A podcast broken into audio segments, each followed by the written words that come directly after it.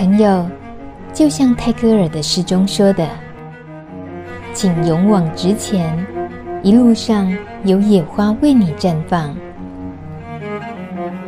路德之音就在你身旁。欢迎收听《路德之音》，我是梅琼妹。很快的，在节目中又有一位好朋友来跟我们分享他的一些生命故事。先聊聊他上班的地点呢，名字就够吓人了，叫做台中基地。现在应该很多路德的朋友都知道这个地方。你如果说台中基地是是什么东西啊？如果不晓得的朋友呢，诶，今天的主人他要告诉我们说，你可以想成他是路德的孩子，因为呢是路德生出来的。那今天来跟我们聊天的这。这个主人呢，他就等于是这个孩子的呃奶娘喽，应该可以这么说。好了，他主要是在台中基地里面服务，服务些什么呢？我们赶快请他跟大家打招呼，他的声音就代表他的名字。Hello，大家好，我是莎莎，是不是？是不是名字就等于他的声音？声音等于名字呢？他是莎莎。好啦，直接破题了。您在台中基地负责的业务、负责的工作内容是什么？呃，我在台中基地是活动关怀员，然后主要是负责就是陪伴、咨询，然后办理活动。那甚至是在台中基地的所有的每边事务，都是由我一手包办而来的。只是。台中基地是一个什么样的地方？在你的脑子里面哦，如果有人问你说啊，你在台中基地工作啊，那是一个什么样的地方？简单的跟我们介绍呢？我觉得一提到台中基地哈，我就会有一个就是很棒的形容词去形容它。我觉得对台中的同志朋友们来说，台中基地是一个家。会来台中基地的同志朋友。都很像孩子一样，他们在寻找成长，然后他们在或呃在这个过程中去培养他们的能量，甚至在这个过程中，他们可以去培养自己，就是从一个没有爱的孩子，他们可以逐渐的拥有爱，甚至去散播爱。哇，你真的很有奶娘的口吻哎！不过今天莎莎来到路德之音，她想跟我们聊的是。在台中基地的这些日子，他接触到了很多台中的年轻的同志朋友们。其实一个一个背后都有蛮坎坷的故事。那个原因就像是我们刚刚说的，台中像是一个同志沙漠，所以很可能这样子的圈子、这样子的朋友们，他生活中可能在校园、在职场会遇到的难题是特别多的。那么，莎莎今天跟我们聊一些你处理过的、你面对过的一些。同志朋友们，他们分享的故事。呃，我可以先讲我的故事吗？我很高兴，这些悲惨的故事，我们要先从莎莎的身上 说起。他是一个这么大方的人，毕竟是发生在十年前的事情嘛。就是十年前我也是还是高中生，然后我自己是一个就是就是性别气质是一个非常阴柔，然后一方面又夹带着阳刚这样子的性格的一个的一个男生。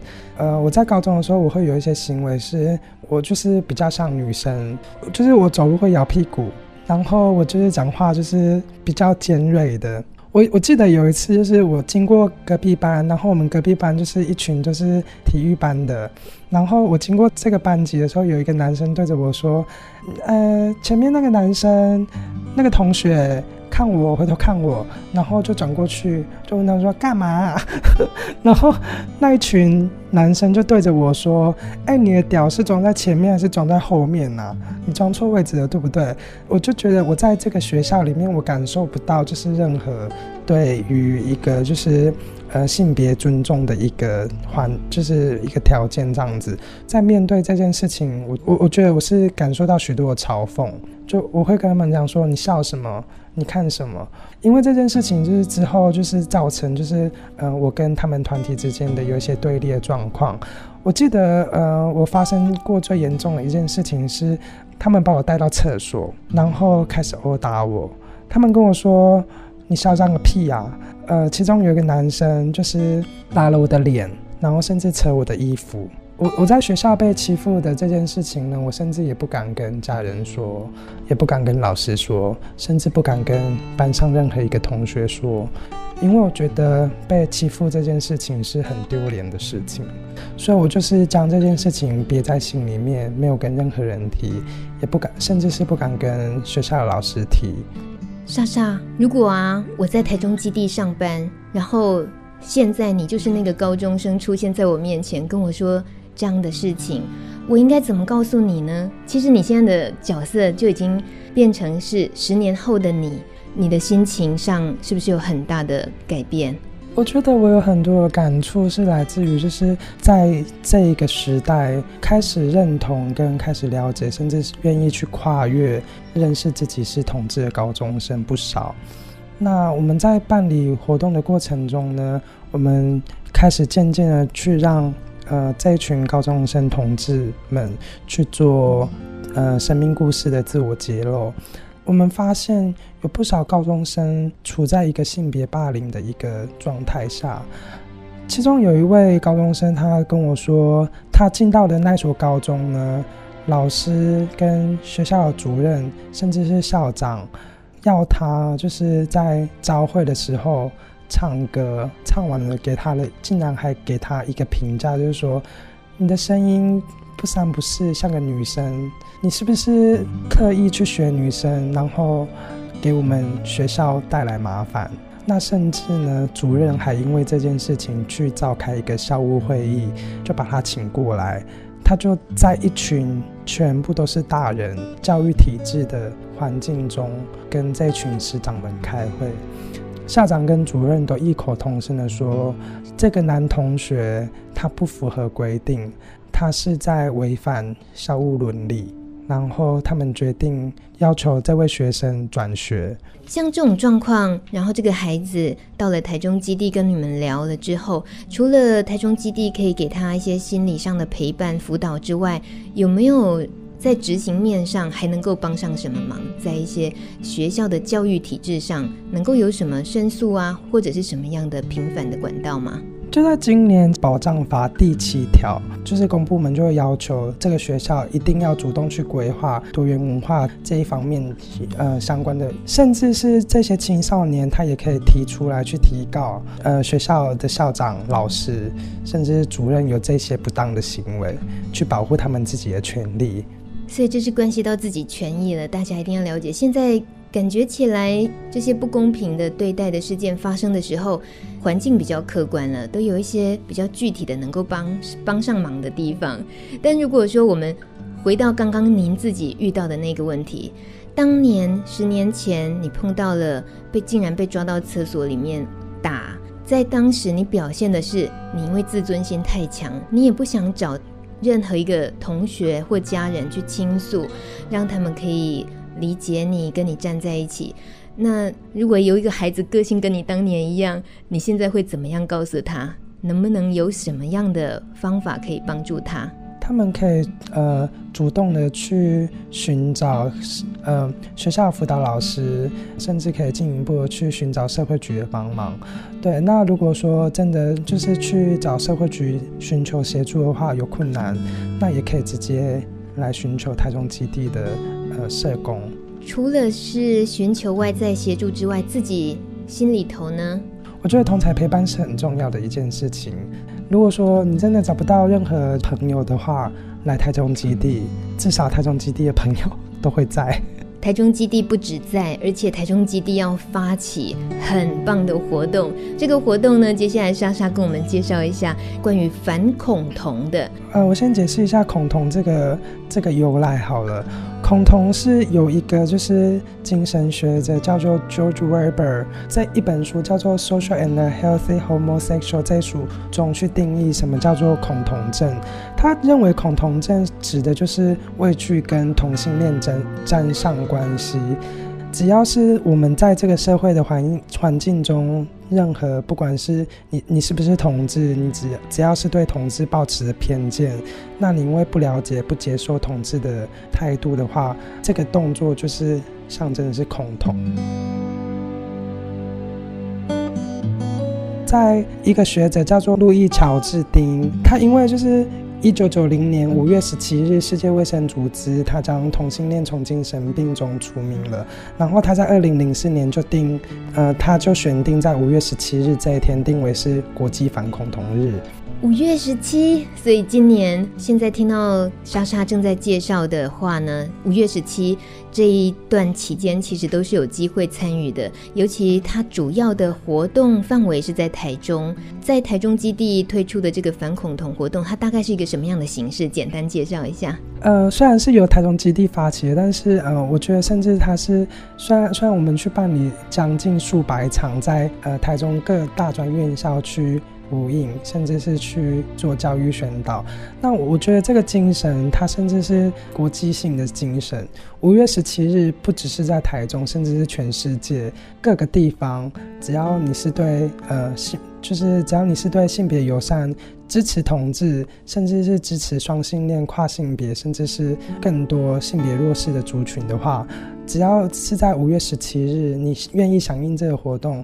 去释出你对同志友善的关怀。呃，我们有推一个活动，就是在脸书上面发起的，就是我们有弄一个国际反恐同标章。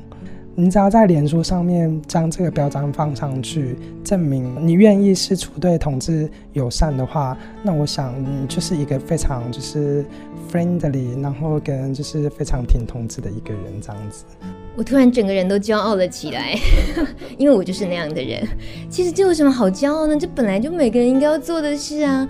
我自己有一个小小的经验是哦，呃，前不久有个朋友问我，他说：“你是不是因为跟路德接触久了，所以对艾滋啊、对同志这些就那么的接受、那么的包容呢？”我说：“什么啊？你在说什么啊？我从出社会那一年，因为跟我共事的一个朋友。”在他身上，我就感受到，原来性别啊，同志不同志，或者是跨性别、变性，那都是其次的，那都是生理构造，当然也是有一些心理直接的一些整整个人，他就是一个人。因为我是先认识了这位同事，他整体的表现让我敬佩，我可以尊重他的工作专业，他的才华，而知道他的性别是在事后知道说，哦，原来他变性。无论如何不影响他这一个人，所以在那当下，我很清楚知道，哦，好险！我很高兴，我有那样子的机会认识一个多元性别这样子的机会，所以我永远不会有那种看到同志的时候会觉得呃或什么的。所以反恐同这件事情真的有必要做，是因为你应该尊重，你应该了解他的是更多，而不是只是他的性别。莎莎，你说我这样说对不对？我觉得真的很对，而且是值得骄傲的。因为在任何人，如果说你的生命历程中没有你接触不到任何一个同志朋友，那会我会觉得是一件很可惜的事情。哇，你讲的比我还骄傲，真的很可惜啊！本来这生活是这么多彩多姿，我们如果懂得尊重、懂懂得了解的话，生活会很有意思的。今天非常谢谢莎莎，而且呢，我都没机会说了。莎莎你自己也是一个很爱舞蹈的人，喜欢表演的人，所以你在这方面的才华，其实，在对于其他领域的朋友，他们都有见识过。所谓见识过，就是领教过。哇，你的表演才华很棒，所以在这个部分的话，他你非常的受欢迎。你自己的。对于虽然是同志身份慢慢慢慢走出来，那现在的自己有没有特别有自信了？自己的改变？我觉得我不是不是只是拥有爱而已，我的身份就是我去散播爱。我觉得最难得是在这个过程中去知道自己还有这样这这样一点能力去散播，呃，自己自己拥有的爱，这样子我是觉我觉得是值非常值得骄傲的。我不敢想象当时叫你回头的那几个男同学啊，现在要是再叫你回头一次，你会怎么样？嗯，我会用充满爱的眼神看着他，去辅导他们。非常好，谢谢莎莎，谢谢。嗯，也谢谢大家。那我希望听到，嗯，这次路德之音的所有的同志朋友，你如果是刚好也处于呃一个就是甚至是这样子类似霸凌的状况的话。你不要像我一样，就是觉得自己好像害怕被听见，或者是觉得自己是孤单的，然后觉得，嗯，自己是委屈的，那不敢说出来。任何任何事情都有寻求解决的途径，那只要你愿意说，愿意呃去相信、倾听你的那个人可以帮助你，那我觉得这就是一件可以改变你处于比较情绪低落的一个状况的一个态度。任何人到台中基地都可以找到莎莎，对不对？没错，这样就够了。好了，下回见喽，拜。